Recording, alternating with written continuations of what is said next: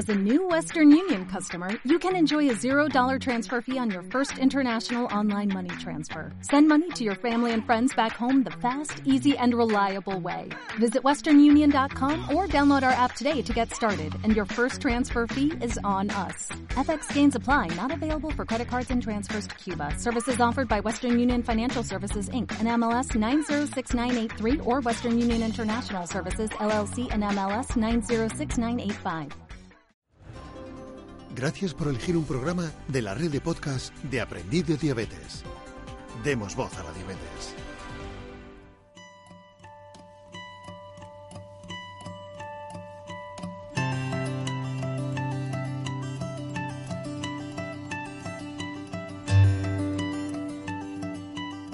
Muy buenas a todos y bienvenidos a la Enfermería del Sacarino, un podcast de la red de aprendidediabetes.es. ¿Qué tal andamos? Tercer capítulo ya de esto de cómo contar raciones. Y si bien en el anterior os acordaréis que hablamos un poco de aparatajes, de guías y de teoría asociada, no sé si recuerdas que en el campo de la teoría simplemente te hablé de una serie de conceptos digamos, el concepto puro y duro y dije que, bueno, en el siguiente capítulo iba a desarrollarlos en profundidad. Pues este es el capítulo. Hoy vamos a hablar de teorías o de conceptos que siempre van a estar asociados al cálculo de raciones, aunque no sea eh, propios del cálculo de raciones, pero son aspectos que van a estar ahí presentes y que es muy importante conocerlos porque van a jugar una baza importante a la hora de llegar después a los post con una glucemia buena, una glucemia aceptable. Y hoy vamos a hablar de los siguientes. Vamos a hablar de la glucemia en rango, vamos a hablar de insulina activa, de índice glucémico y carga glucémica y de factor de sensibilidad y factor de corrección.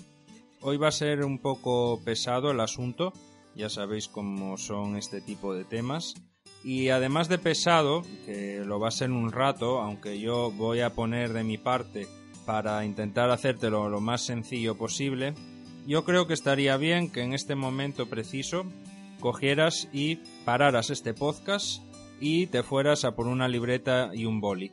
Porque hay ciertos términos que igual quieres apuntar, ciertas fórmulas que te voy a dar muy interesantes para poder calcular tú las cosas y por tanto pues es conveniente que tengas algo porque al final de cabeza en el fondo a las 3 horas se te van a olvidar muchas de las cosas que, te he estado contando. Así que nada, vamos a ir empezando y voy a hablarte primero de la glucemia en rango. Es de las cosas más básicas que aprendemos cuando tenemos diabetes, pero es importante recordarlas. Bien, vamos a hablar de rango superior y de rango inferior.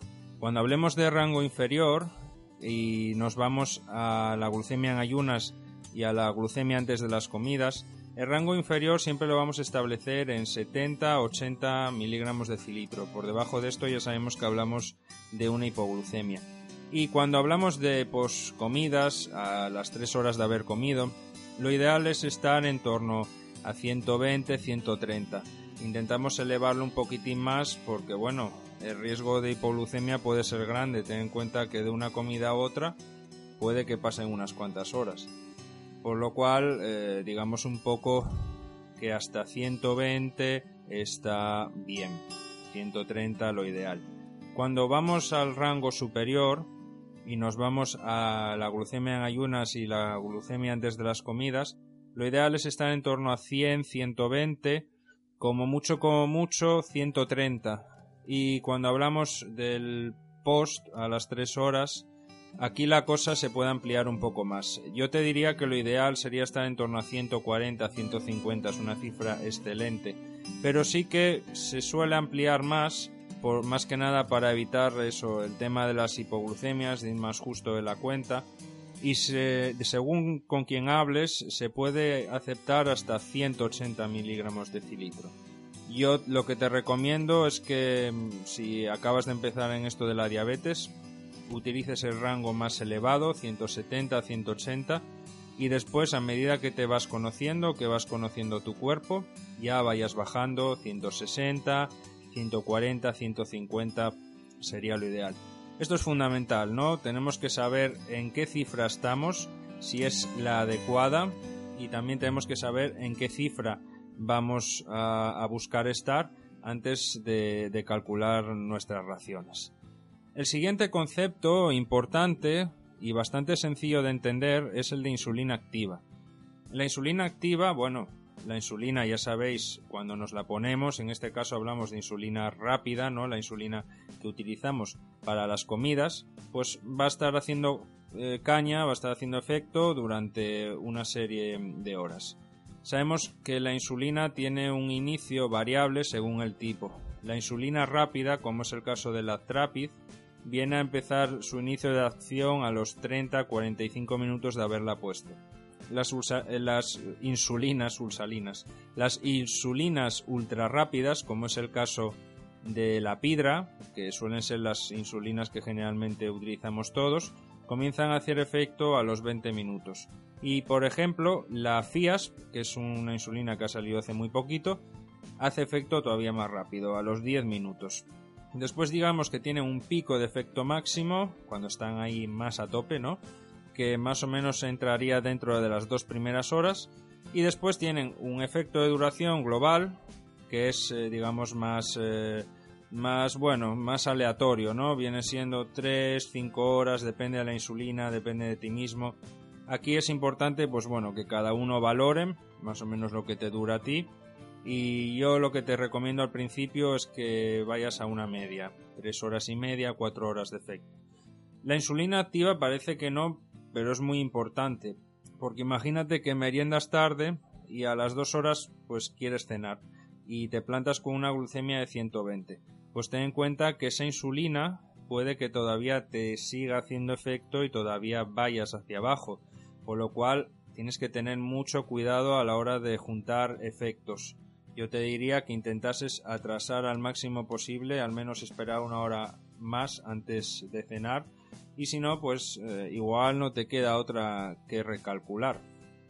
Y ahora vamos a pasar a unos conceptos que no solo están de moda en el mundo de la diabetes, sino en el mundo de la nutrición en general. Y te hablo del índice glucémico y la carga glucémica.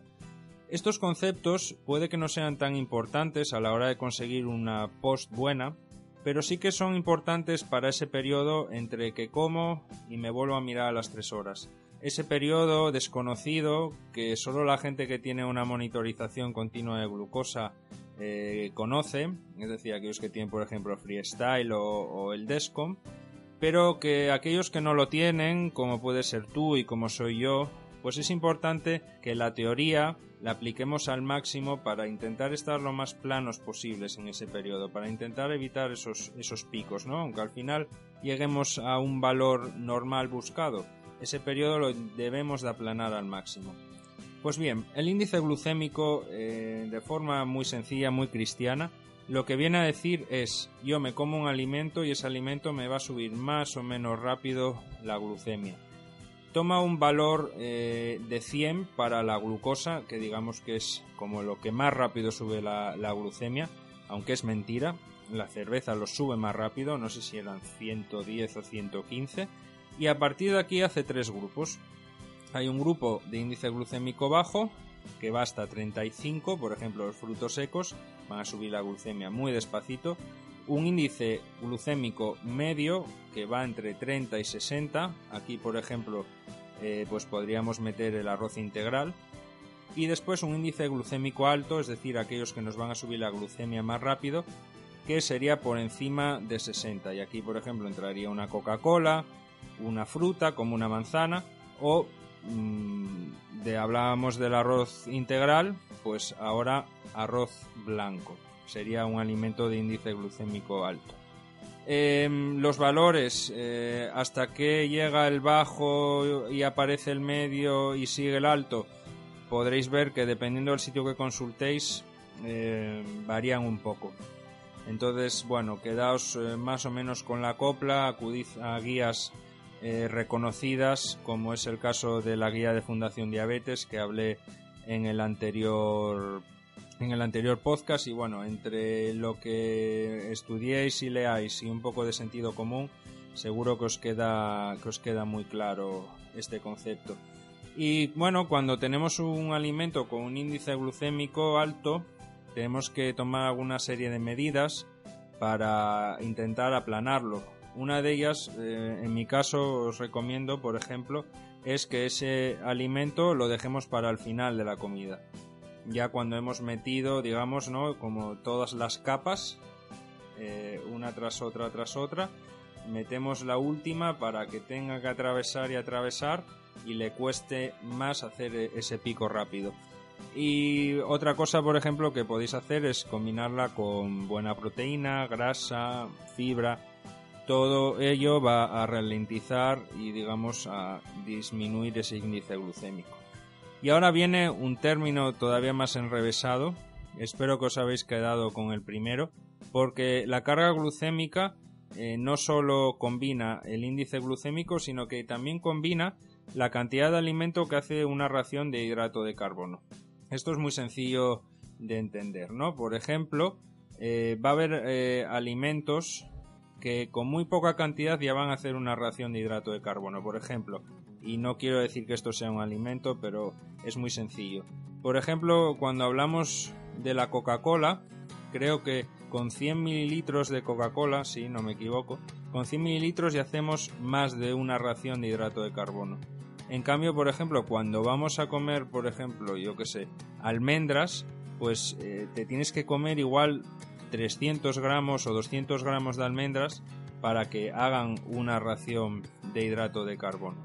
Entonces, eh, la carga glucémica lo que viene a decir es, en el fondo, si es alimento, el, el verdadero impacto que va a generarnos sobre la glucemia para bien o, para mal, ¿no? A mayor, digamos, impacto, peor va a ser ese alimento. Y para no liaros mucho, porque estos dos conceptos yo creo que estaría bien dedicarles un podcast entero a hablar de ellos, os voy a poner un ejemplo. Mm, vamos a coger dos alimentos que tienen un índice glucémico alto, ¿vale? Que son la sandía y el arroz blanco. Pues mirad, la sandía tiene un índice glucémico de 75, muy alto. Sin embargo, hay que tomar mucha cantidad de ella para hacer una ración. Por lo cual, digamos que el impacto no va a ser tan pronunciado, porque tú con igual con 200 gramos ya te vas a encontrar saciado. Y aunque te suban muy rápido, no te van a generar tanto impacto porque no van a subirte tanto, tanto la glucemia, ¿no? porque va con más o menos con 200 gramos que es una ración ya quedas, ya quedas saciado. En cambio, el arroz blanco también tiene un índice glucémico alto, un pelín menos, 65-70, pero sin embargo para hacer una ración con 38 gramos de arroz blanco cocido ya la tienes, por lo cual para quedarte a gusto, para quedarte saciado vas a comer más arroz blanco. Por lo cual, según la carga glucémica, este alimento va a tener un impacto mayor, ¿no? Dentro de dos alimentos que te van a subir la glucemia a la misma velocidad, el arroz blanco va a tener un mayor impacto, una mayor carga glucémica, porque para, digamos, eh, saciarte o para consumir lo que generalmente consume una persona normal cuando come arroz, va a necesitar más raciones y por tanto le va a generar más impacto. Uf, la hostia. Eh, espero que más o menos te haya quedado clara la, película porque, ostras, es, es, complicada y, y creedme que a mí me costó, ¿eh? Me costó pillarle el truco y espero, bueno, haber podido transmitir em, después de todo lo que acabo de decir, que me acabo de quedar hasta seco. Eh, y ahora vamos a pasar ya a los últimos dos conceptos, que son el factor de sensibilidad y el factor de corrección. Muy importantes también el factor de sensibilidad, que es un término que teóricamente te lo debería dar ya calculado tu endocrino cuando debutas y marchas para casa o en tus primeras visitas. El factor de sensibilidad lo que viene a decir es qué cantidad de glucemia te baja una unidad de insulina. Sin embargo, si no te lo conoces, tranquilo, porque yo te voy a dar la fórmula muy sencilla para que te lo puedas calcular tú. Bien, en primer lugar, tenemos que partir de que habrá gente que utilice insulina rápida, como es la Trapig, y habrá gente que utilice insulina ultra rápida, como es la Pidra. La fórmula va a cambiar, ¿vale? Entonces, si utilizas insulina ultra rápida, la fórmula es factor de sensibilidad igual a 1800 entre la cantidad total de insulina que usas a diario. Es decir, coge la insulina lenta que te pones y coge la insulina rápida que te pones y si coges 1800 y lo divides entre esa insulina, eh, esas unidades de insulina, sacas los miligramos de cilitro que te bajan una unidad de insulina. Cuando hablamos de insulinas rápidas, será lo mismo, factor de sensibilidad igual a 1500, que no 1800, 1500 entre la cantidad total de insulina que usas a diario. Vale, ya tienes tu factor de sensibilidad, ¿no? En aquellas personas, por ejemplo, que no utilicen insulina eh, lenta porque utilicen bomba de insulina, si os vais a, los parámetros, digamos, de, insulina total, os va a salir la insulina rápida que estéis utilizando como, insulina basal. Bueno, eh, seguro que el que tenga una bomba de insulina eh, tiene un cierto conocimiento como para entender lo que digo.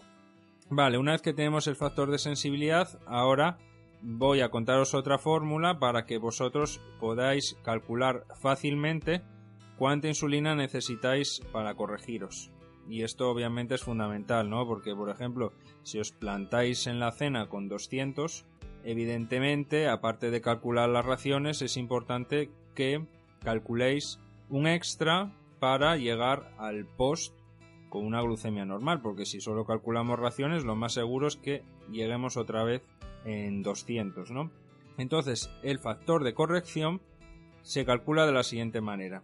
Coges la glucemia que tienes en ese momento, le restas la glucemia objetivo o glucemia que quieres realmente y lo divides entre tu factor de sensibilidad.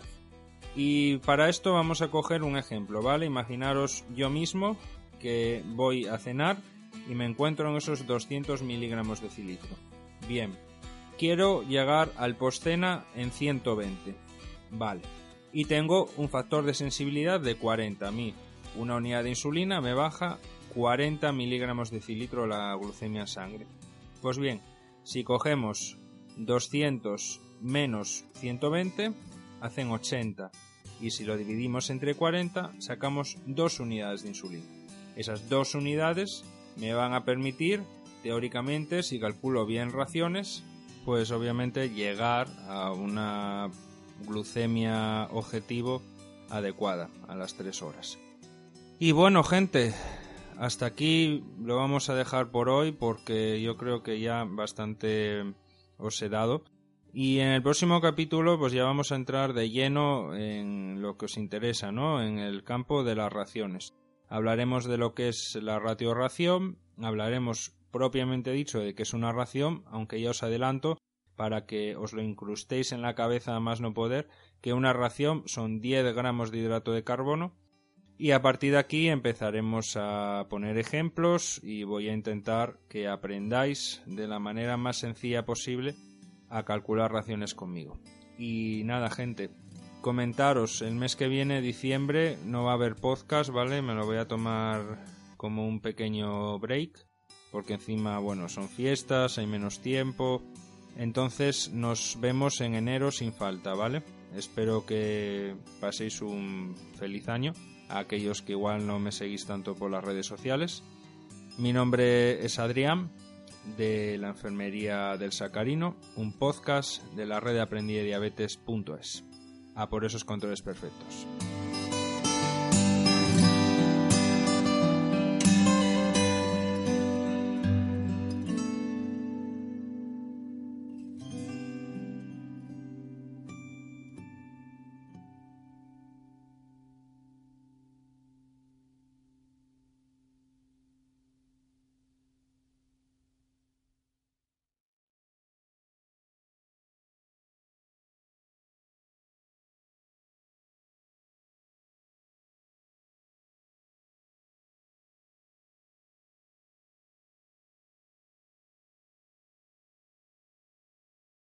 Dale más potencia a tu primavera con The Home Depot. Obtén una potencia similar a la de la gasolina para podar, recortar y soplar con el sistema OnePlus de 18 voltios de Ryobi desde solo 89 dólares. Potencia para podar un tercio de un acre con una carga. Potencia para recortar el césped que dura hasta dos horas. Y fuerza de soplado de 110 millas por hora. Todo con una batería intercambiable. Llévate el sistema inalámbrico OnePlus de 18 voltios de Ryobi solo en The Home Depot. Haces más, logras más.